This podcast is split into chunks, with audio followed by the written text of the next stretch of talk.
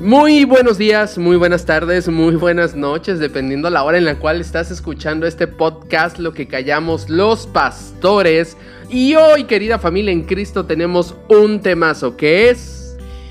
Lo que está debajo de la alfombra. ¿Cómo están? Un gusto saludarles a todos y poder compartir este tiempo, ¿verdad? De charla, del tecito. Hoy les platico, me estoy tomando un tecito rojo y un café, mi esposo, bien delicioso, aromático. Y, vamos a conversar sobre esas cosas que vamos guardando debajo la alfombra, porque no queremos que, que los demás se enteren, ¿verdad? Muchas veces es más importante la apariencia que lo que está verdaderamente en el corazón o lo que Dios quiere procesar en nuestros corazones. Entonces, a mí este tema se me hace muy interesante y un poquito delicado. Fíjate, fíjate que cuando yo era pequeño vivía en Veracruz, Puerto, y vivía con mi abuelo. Y él tenía una de esas alfombras verdes, barrocas, ah, extrañas, que siempre que, le decían a, a quien le tocara la limpieza, no, pues hay que limpiar, ¿no? Muchas veces me tocó ver cómo era mucho más fácil esconder la basura abajo de la alfombra. Entonces como buen niño, un día se me hizo fácil meter, había habido una fiesta, entonces metí platos desechables, todo abajo de la alfombra. Yo dije, nadie se va a dar cuenta. Si todos lo meten, yo, ¿por qué no? Y que... Y que se dan cuenta porque se hizo un bulto enorme de basura. Y, este tema tiene mucho que ver con eso, ¿no? Y, fíjate que ahorita que hablas de eso también recuerdo, a mí me gusta muchísimo la decoración, me fascina también. Y veo programas a veces de remodelando tu casa en algunos canales. Y siempre se me queda muy grabado que hay casas que remodelan y quitan la alfombra. Y la mayoría de las casas tienen abajo de la alfombra, no te imaginas, hay hoyos, hay huecos, hay olores, hay desechos ahí que, de años yo me supongo que solo se limpia por encimita de la alfombra y nunca se levanta la alfombra para sacar todo lo que está ahí. Y es los, los que se encargan de remodelar las casas, sus reacciones son de qué asco, qué horrible, qué cosas salen de ahí. Y, y es triste pero la realidad es esa. Y es que si lo llevamos al plano espiritual y emocional en nuestras vidas como buenos cristianos, lo que está bajo la alfombra no solamente son los pecados ocultos, son esas emociones tóxicas que vamos guardando a lo largo de esos años de vida, son los recuerdos, las cosas negativas que como tú dices, tarde o temprano van a provocar un hoyo en nuestro corazón, va a apestar lo podrido que se va gestando ahí en nuestro corazón. Y que de una u otra manera como cristianos muchas veces cuando caemos en una iglesia religiosa se nos enseña a ocultar las cosas, a vivir en apariencias, en legalismo, ¿no? Exacto, y, por más que em, maquillemos la expresión, por más que este, la mirada es, mm, refleja mucho de lo que está en el corazón, nuestra mirada, nuestro rostro, nuestra sonrisa, la libertad o la transparencia en la que vivimos, siempre va a ser reflejado por mucho que lo maquillemos y lo disfracemos, siempre se va a notar cuando una persona realmente vive en transparencia. Algo que me gusta mucho enseñar en los seminarios es que el púlpito es transparente. Por ejemplo. Que siempre refleja lo que somos, que, que no podemos ocultar nada, ¿no? Y, y, cuando trabajamos con los alabanceros, con la gente de la alabanza, con la gente que está llamada a, predicar y todo esto, de una u otra manera hago mucho hincapié en eso, en que todo se va a ver. E, el, púlpito no miente, Dios no miente. Entonces, aunque tú estés intentando aguardar ciertas cosas en tu vida y que las quieras ocultar de Dios, nadie se puede esconder. Proverbios 28:13 nos recuerda la palabra eh, que dice así, los que encubren sus pecados no prosperarán jamás prosperarán, pero sí los que confiesan y los abandonan reciben gran misericordia de parte de Dios. Y es importante, aquí hay instrucciones muy claras, muy específicas y, y, debemos de atenderlas porque dice, si encubrimos, si guardamos, si metemos bajo la alfombra esos pecados, esa oscuridad que puede haber en nosotros, porque es una batalla carnal cada día, nuestra naturaleza pecaminosa que quiere fluir, que quiere salir. Dice, pero si lo encubres, no prosperas. No, muchas áreas de tu vida no van a prosperar, principalmente la espiritual. Te vas a sentir muy, muy lastimado, muy herido en tu corazón. Entonces, eh, además en lo físico, además en todo sale mal, yo creo que hay algo muy específico que Dios hace y trabaja con nosotros, es que eh, Él trata y disciplina, ¿sí? Claro. Entonces las cosas no fluyen de la manera que uno quisiera. Y, fíjate que, el ejemplo en la Biblia, y lo vemos en el Salmo 51, en el Salmo 31, si no mal recuerdo, es con David. Esta parte que, que nos dice que mientras callé los huesos me dolían. Quiero recordarte que tú nos puedes escribir a arroba Facebook Día de Gracia, arroba Día de Gracia y mandarnos tus testimonios, tus historias que quieres que compartamos en este podcast, porque de esto se trata, de hacer comunidad virtual y escuchar tu corazón y ver lo que la Biblia dice acerca de todo esto. Y una de las cosas que más nos cuesta trabajo como seres humanos es precisamente esa, el guardarnos las cosas y creer que nunca van a salir a la luz. Pero no eres a la única persona a la que le pasa. E insisto, no solamente se trata de pecados, se trata de todo lo que has acumulado a lo largo de toda tu vida. ¿Y cómo son? Ajá, dime, mi amor. Porque eh, siguiendo con el versículo, y ahorita que decías, mm, también recordaba yo esto, y dice también abajito, los que prosperan son aquellos los que confiesan y los que lo abandonan. Y eso no lo podemos dejar porque eso es un aliento de vida para nosotros.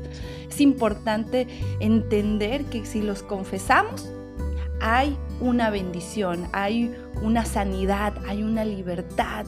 Y entonces recibimos misericordia, primeramente de parte de Dios. Y, yo creo que, que es muy evidente cuando estamos en el ministerio, en la iglesia, cuando una persona está ocultando y batallando con muchas cosas y quiere e insiste esconderlas debajo de la alfombra, sus ojos pierden brillo, se oscurecen, hay un gesto como de resignación en su vida, a veces de amargura, y cree que muchas veces eh, si tú confiesas o si tú lo hablas delante de la iglesia o delante de alguna persona con autoridad espiritual te va a juzgar. Pero yo creo que ahí está la clave de todo, hablarlo con las personas adecuadas, ¿no? Para que tú puedas traer libertad a tu corazón. Y poder confesarlo y poder abrir tu corazón. Siempre será mucho mejor saber que puedes ser libre, que no, no tienes que vivir atado o atada a ese pecado y que la libertad es lo mejor que puede haber porque hay una sanidad infinita en nuestro corazón y que nos va a dar mucho, incluso si estamos padeciendo de, muchas cosas, a lo mejor en muchas ocasiones nuestra mente puede estar batallando, eso también se va, porque Dios limpia nuestros pensamientos y empezamos a, pensar en lo bueno, en lo justo, en lo amable, en lo agradable, como dice su palabra. y la pregunta lógica sería, ¿cómo es que una persona puede empezar a ocultar y a guardar las cosas bajo la, alfombra. Bueno, la, te vamos a dar el día de hoy algunas características, ¿no? De cómo el legalismo nos puede volver hipócritas, eh, ambiguos.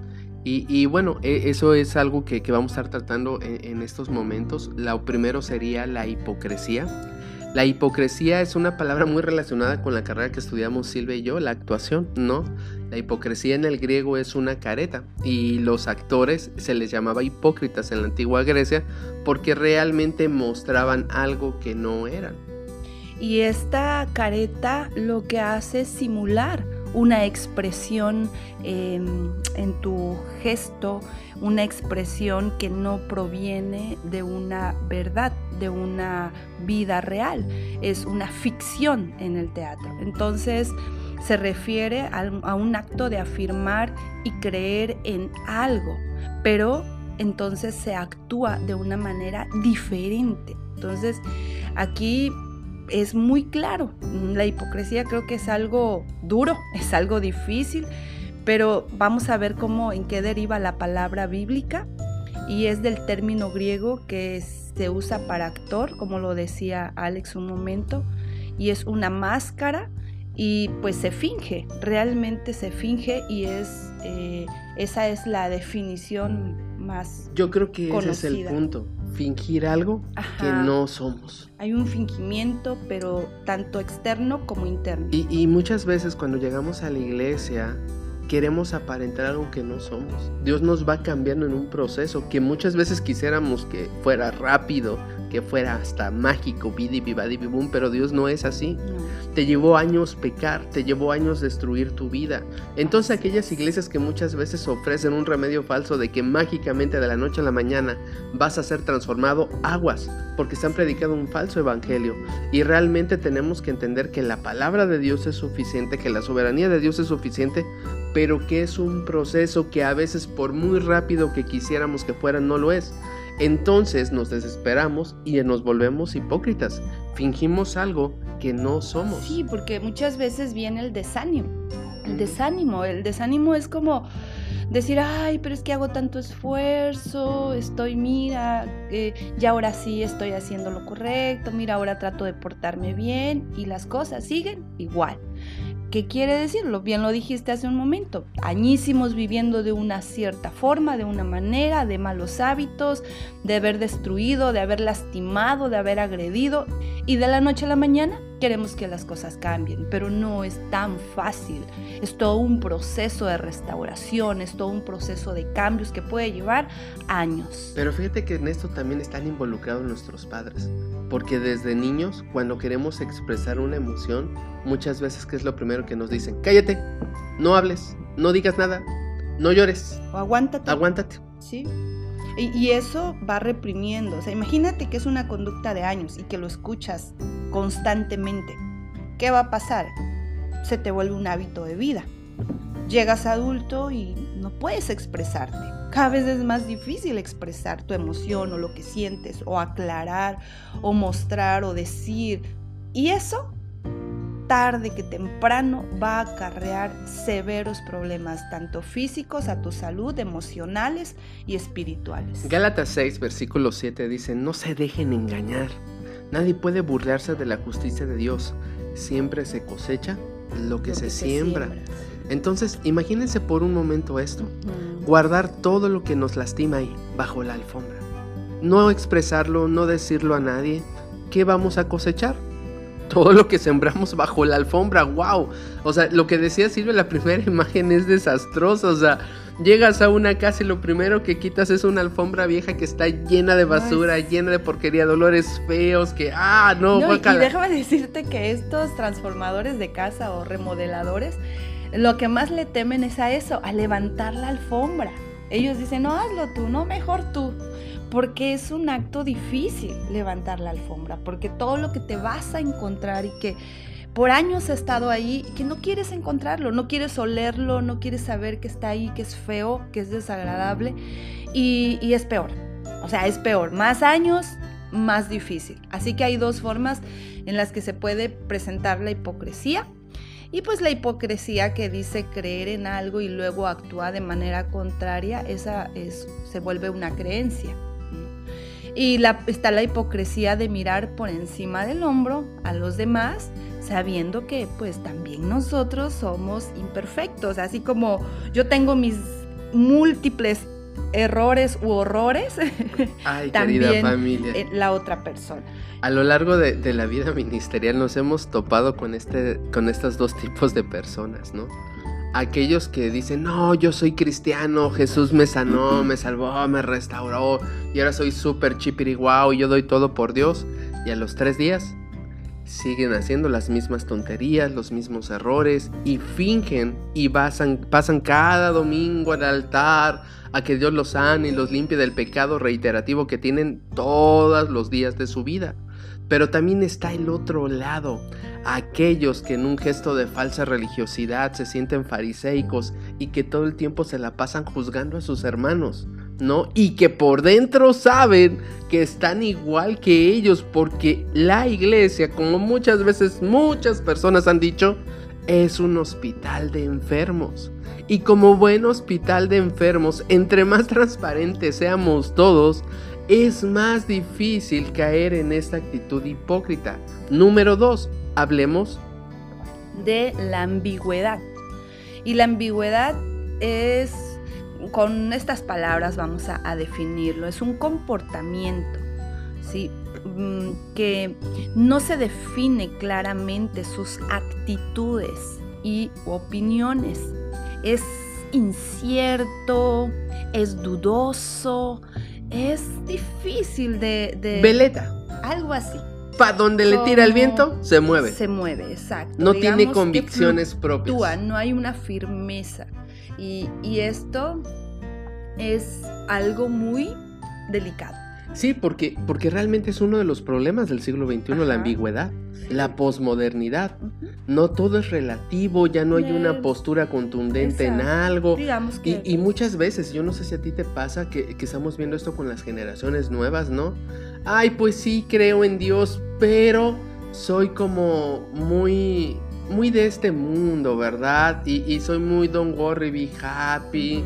y, y, realmente pues hay que ser relativos y todo. ¿Sí?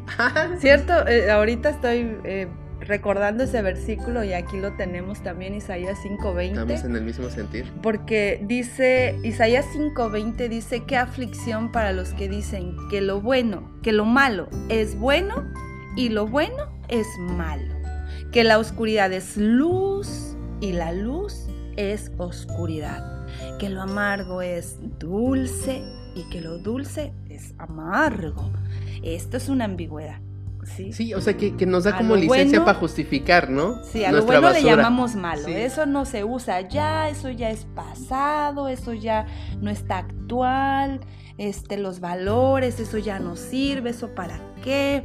Y, y, muchas veces así vamos por la vida, dejándonos confundir por el mismo mundo, porque hay una influencia muy tremenda del mundo vemos a veces la publicidad, ¿no? La publicidad es muy engañosa porque nos va a querer vender algo y te lo mete hasta el tuétano, en las imágenes, en, todo momento, auditivamente, y está siempre tratando de enseñarnos que eso que ellos ofrecen es lo mejor, es lo bueno. Sí, y es que desgraciadamente estamos viviendo en la cultura de la relatividad. Todo es relativo. Ya no hay absolutos para mucha gente cuando la Biblia lo que nos enseña es un Dios absoluto. Es un Dios a donde no hay grises, o es blanco o es negro. O eres de Dios o eres de Satanás, ¿no? Y, muchas veces desafortunadamente en la iglesia ya no enseñamos esta parte del, pecado, de, de se realmente, poco de la santidad, de, la santidad de, realmente tener una postura radical. Sí, se habla más de la prosperidad. Sí, claro, pero realmente es esto, porque ya se nos está enseñando ahora que pues es más pobrecitos, hay que dejarlos ser, total, ¿verdad? Mientras no se metan contigo, todo está bien. Y el punto número tres que queremos compartirles el día de hoy, queridas familias, es la incredulidad, ¿sí? Y la incredulidad, dice Tito 1.15, todo es puro para los de corazón puro en cambio, para los corruptos e incrédulos nada es puro, porque tienen la mente y la conciencia corrompidas. Yo creo que nos ha pasado en más de una ocasión a todos nosotros decir, pues voy a ocultar esto tantito, total nadie se va a dar cuenta, ¿verdad? Y que cuando alguien se da cuenta es, no, pero es que yo no quería que fuera así, es que yo dejé de creer, es que la incredulidad, querida familia, es la mente y la conciencia corrompida. Es el complejo de Tomás. Ajá. Y, me gusta esta parte donde dice, todo es puro para los de corazón puro. Y a veces no entendemos esa parte, qué difícil es para nosotros como seres humanos cuando ves a tu alrededor y ves la humanidad tan corrompida, Alex. O sea, ves tantas situaciones tan difíciles. Ayer me tocó ver una eh, muy complicada. Tuve que salir, evitamos salir, pero tuve que ir a hacer unos mandados. Y este. Y me gusta luego viajar en el camioncito, en el autobús. Y me es muy relajante. A mí me gusta, la verdad me relaja. no sé por qué. Pero ayer no fue nada de eso. Ayer yo regresé tan estresada. Un señor se subió con su hijo pequeño de 7 años, 6, a lo mucho 7, y él venía súper alcoholizado, mal alcoholizado, de verdad, apenas se sostenía, se sentó, y el niño venía tan espantado, pero como que venía de jugar béisbol, traía su uniforme el niño, acababan de tener un partido y se infiere que el papá se puso hasta las chanclas. Y el señor empezó ahí sentado con el niño, el niño pegado a la ventanilla, además no podía ni moverse. Empezó a insultarlo, empezó a golpear la lámina del autobús, la ventana. Y ay, no, no, no, no, esas cosas a mí me ponen mal. Entonces tuve que pararme, el chofer también se paró, se, estacionó, porque sí era el fuerte, muy fuerte el ruido que hacía. Y bueno, el chofer muy amable y lo bueno es que era alto el señor, grande ya, pero, pero alto. Y fue muy valiente porque yo me vio que me paré, él, le hice la seña y él vino inmediatamente y le dijo, ¿qué está pasando? Le llamó la atención al señor le dijo, no puede estar golpeando aquí y si usted sigue haciendo ese escándalo, insultando al niño, lo vamos a tener que bajar en la siguiente. Y ah, yo, yo pensaba, yo veía si hay policías o algo, ¿no? Porque un niño no puede andar con una persona así. Entonces fue triste, pero gracias a Dios, gracias a Dios ya el chofer se sentó, continuamos el trayecto, todos tranquilos y mira, Dicen que no hay borracho que coma fuego, ¿verdad? pues se quedó calladito, se quedó tranquilito, empezó a hablarle no sé qué cosas al niño, pero cambió totalmente su actitud y dejó de golpear. Pero, pero fíjate que ese es un buen ejemplo. ¿Cuántas cosas se tuvo que haber guardado este señor para volverse alcohólico? ¿Cuántas cosas bajo la alfombra tuvo que haber escondido para hacer lo que es ahora y hacer esos abruptos en público? O sea, y es lo que muchas veces no, no miramos hacia el futuro. Creemos que el guardar un poquito de basura eh, abajo la alfombra no pasa nada, pero conforme van pasando los días, conforme pasan los meses, los años, y se nos ha juntado tanta basura en la alfombra, ya no queda más remedio que, que, tirar esa alfombra. Así es. Y este pequeñito ya estaba guardando porque empezó, él se quedó callado. Él nunca, él nada más me veía con sus ojotes. Y, ya empezaba a guardar cosas bajo la alfombra, ¿no? A callar a, dolerle, pero a no, no externarlo. Ahora familia, queremos recordarte algo. Realmente es importante que entiendas esto. Todo, todo puede salir a la luz y aunque esa alfombra en tu corazón pueda ser vieja, Dios la puede renovar. Pero hay que hacer cosas en fe, hay que caminar en fe nuevamente y empezar a sacar esa basura. Creer, creer no nos queda de otra, Alex. Hay que aprender a creer, a confiar, no ser incrédulos. No, podemos ser incrédulos. Primera de Juan 1.9 dice, pero si confesamos nuestros pecados a Dios, Él es fiel y justo para perdonarnos todos nuestros pecados y limpiarnos de toda maldad. Y no hay nada más hermoso que podamos experimentar en esta tierra que es la libertad que Cristo nos da. La libertad, tú lo has dicho. De verdad que esa no la compras ni con todo el oro del mundo. Y siempre lo digo y lo repito y lo confirmo de manera personal, en nuestra familia, en nuestra vida y así mismo te lo puedo compartir. No hay nada mejor en esta tierra que poder ser libres de cargas, de culpas, de pecado, de errores, de cosas del pasado que, venimos guardando. Y es que no hay escala de grises, familia. Primera de Juan 3, versículo 10 dice, por lo tanto podemos identificar quiénes son hijos de Dios y quiénes son hijos del diablo. Todo el que no se conduce con rectitud y no ama a los creyentes no pertenece a Dios. Entonces familia es como algo lógico, ¿no? Tenemos que aprender a, realmente dejar que nuestra alfombra sea transparente o que nuestro piso sea de cristal. Mejor, yo siento quitar la alfombra, arrancarla, sacar todo lo que está ahí, remodelar bonito y poner un piso, si tú quieres, sencillo, humilde, pero limpio. Un piso fuerte, limpio, que se vea, a lo mejor no es el mosaico más caro que tú te puedas imaginar, pero sí el más limpio, en el que puedes andar descalzo, en el que puedes sentir tus plantas ahí y es fresco, es lindo. y ayer lo platicábamos, muchas personas se quedan calladas porque han vivido malas experiencias al hablar lo que estaba bajo la alfombra. Fueron juzgados, los metieron en chisme, pero muchas veces lo hablaron con las personas incorrectas. Exacto. No, muchas veces es, ay, vecinita, comadrita, te voy a abrir mi corazón. Y la vecinita y la comadrita son bien chismosas, ¿no? Entonces tenemos que, aprender esta parte de abrir nuestro corazón primero con Dios, confesar nuestros pecados con Dios y después platicar con alguien que sea maduro espiritualmente, que tenga frutos dignos de arrepentimiento. Generalmente siempre se aconseja que sean líderes, los pastores de tu iglesia, pero yo también entiendo esto. Muchas veces el mismo liderazgo es el que lastima a las personas, ¿no? Sí, también. Pero sí tienes que tener discernimiento con quién vas a abrir tu corazón. El Salmo 51, versículo 1 y 2 dice, Ten compasión de mí, oh Dios, conforme a tu gran amor, conforme a tu inmensa bondad borra mis transgresiones, lávame de toda mi maldad y límpiame de mi pecado.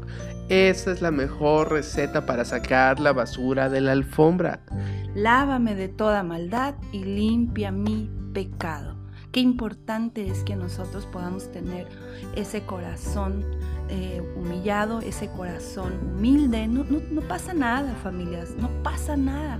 Aprender a vivir en una transparencia, aprender a hacer cambios y reconocerlo. Hay que reconocerlo. A veces me está costando este cambio, ¿no? Yo poder decirte a ti, ¿sabes qué? Estoy batallando con esto, me está costando este cambio, no lo he podido dejar pero perdóname, pero discúlpame. Y es que eso también es otra área en los matrimonios. Porque, exacto. Sí, tienes toda la razón. Cierto es, ¿no?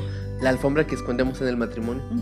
O sea, no solo la persona. Nos vamos callando, callando y entonces solamente se vuelven maletas que vamos a ir cargando y que van a afectar a nuestros hijos. Porque los que pagan los platos rotos al final van a ser ellos. Sí ven nuestro mal ejemplo, los desanimamos y no los alentamos a vivir una vida transparente. Mira, mi papá se equivocó y lo reconoce, mira, mi mamá se equivocó y lo reconoce y, caminan así en libertad. Pues yo quiero hacer lo mismo, quiero ser igual. Al contrario, muchas veces mostramos nuestra alfombra es la del orgullo. Sí, no, no, no, yo estoy bien, yo estoy bien, yo, yo. Sí, es verdad, cierto. Tú estás mal, es tu culpa, es tu culpa y empezamos a culpar alrededor.